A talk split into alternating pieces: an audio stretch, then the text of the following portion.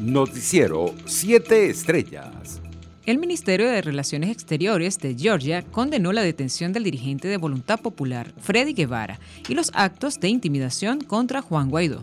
El gobierno de Georgia exigió la liberación del dirigente y reiteró su apoyo a la democracia en nuestro país. En un video publicado en redes sociales, la madre de Freddy Guevara, Solaida Cortés, pidió este miércoles una fe de vida de su hijo a 48 horas de su detención. En otras informaciones, el director de emergencia en salud de la Organización Panamericana de la Salud, Ciro Ugarte, aseguró este miércoles que todavía no está claro qué vacunas recibirá Venezuela en el marco del mecanismo COVAX. El doctor Ugarte aclaró que entre los biólogos que el Fondo Global de la OMS tiene disponible en este momento están Sinovac, que ofrece una protección de 83.5%, y Sinopar, con eficiencia de 84%. Por su parte, el presidente del Tribunal Supremo de Justicia, magistrado Michael Moreno, recibió este miércoles a la delegación de la Unión Europea que se encuentra en Venezuela evaluando si hay condiciones para enviar una misión de observación electoral de cara a los comicios de noviembre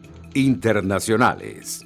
El gobierno de Uruguay manifestó este miércoles su preocupación por la falta de garantías para el ejercicio de derecho de libre expresión y de protesta pacífica en Cuba. A través de un comunicado firmado por el Ministerio de Relaciones Exteriores, el ejecutivo de Luis Lacalle, Pou, enfatizó que los ciudadanos cubanos reclaman ante la falta de medicinas, alimentos y libertades básicas. El Uruguay hace votos para que en la hermana República de Cuba se estimulen canales de diálogo y se asegure en pleno respeto de los derechos humanos y libertades fundamentales de acuerdo con las normas internacionales de dicha materia, concluyó el documento. Por su parte, el ministro de Asuntos Exteriores de Canadá, Mark Garneau, anunció sanciones contra otras 15 personas en Nicaragua en el marco del Reglamento de Medidas Económicas Especiales en respuesta a las continuas violaciones de derechos humanos en el país centroamericano. Desde el 2018, el gobierno de Nicaragua ha estado cometiendo violaciones graves y sistemáticas de los derechos humanos contra su pueblo, incluyendo campañas de represión y violencia patrocinadas por el Estado contra las protestas públicas y la supresión de cualquier oposición política, afirma el comunicado. El expresidente estadounidense George W. Bush criticó este miércoles la retirada de las tropas de la OTAN de Afganistán y la calificó de error, cuyas consecuencias sufrirán especialmente las mujeres y niñas afganas. Las mujeres y niñas afganas van a sufrir un daño indescriptible. Es un error, van a ser abandonadas para ser sacrificadas por esta gente tan brutal y eso rompe el corazón, dijo Bush en una entrevista con la Deutsche Welle alemana. El exmandatario tomó la decisión de enviar las tropas estadounidenses a Afganistán en 2001 tras los atentados de septiembre en Estados Unidos. Más de 1.086.774 venezolanos ya iniciaron el trámite del estatus temporal de protección en Colombia, tal y como lo confirmó este miércoles el director de la entidad, Juan Francisco Espinosa. Este estatus temporal de protección, que es el tercero en el mundo, va rompiendo récord. Colombia va marcando la pauta y vamos bastante bien. Y seguiremos orgullosos del esfuerzo colectivo y por supuesto de la decisión de nuestros hermanos venezolanos de acogerse, aseguró Espinosa.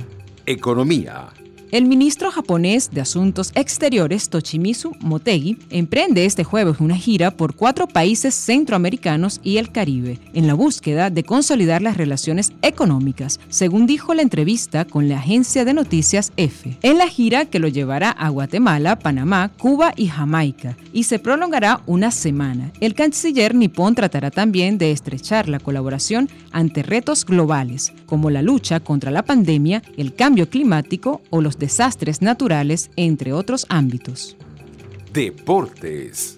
El griego Stefanos Tsitsipas, primer cabeza de serie del torneo de tenis de Hamburgo, venció en los octavos de final al alemán Dominik Koffer por 7-6 y 6-3 en una hora y 45 minutos. El tenista griego volvió a la competición tras firmar un decepcionante Widerblum, donde cayó en primera ronda y en tres sets ante el estadounidense francés Tiafoe. Tsitsipas, que llegó a la final de la edición del torneo anterior en Hamburgo, vuelve a una de las superficies favoritas de tierra donde esta temporada consiguió el título del torneo de Lyon y de Mónaco, además de alcanzar la final de los Roland Garros y el torneo de Barcelona. Noticiero 7 Estrellas.